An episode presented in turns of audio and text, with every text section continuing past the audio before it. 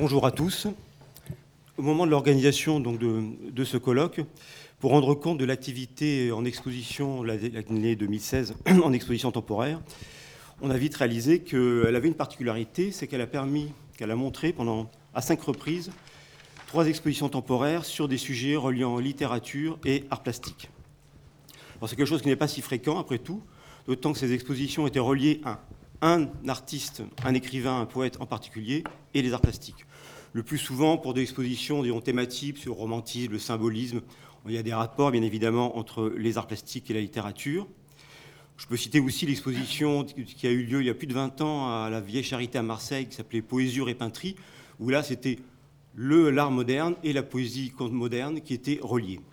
Très vaste exposition, mais si on, fait, si on essaie de chercher des, des sujets reliant un artiste, un poète, un écrivain, un philosophe et les arts plastiques, c'est moins, facile. Je vais en citer trois, mais j'en ai certainement oublié.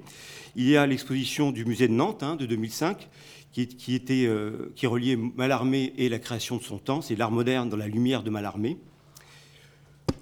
Euh, le goût de Diderot, là c'était plutôt le XVIIIe siècle, le siècle des Lumières et des arts plastiques, en 2014, Montpellier et Lausanne. Et puis récemment, et puis elle aurait pu être d'ailleurs aujourd'hui, c'était l'exposition du Saint-Cloud au musée des Avelines en 2015 hein, et qui s'est terminée début 2016 sur Émile Verhaeren, hein, poète et passeur d'art. Exposition tout à fait intéressante et importante. Ces cinq euh, musées ont la particularité de réunir deux musées qui, sont, euh, par leur, ont dans leur fonds de commerce le rapport entre la littérature et les arts plastiques, le musée de la vie romantique et le musée Victor Hugo. Et les trois autres sont des musées plutôt généralistes.